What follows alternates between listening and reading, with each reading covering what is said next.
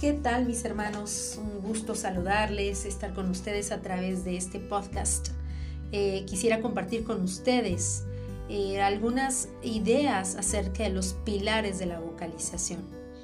Estamos, eh, comenzamos el trabajo y ahora estamos iniciando una parte diferente a distancia. Sin embargo, creo que esto no nos detiene ni nos separa en lo absoluto, porque el ánimo, las ganas, como decíamos, el compromiso, la responsabilidad y la devoción nos llevan a la pasión.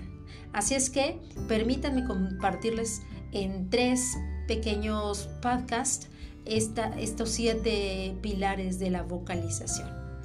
¿Sí?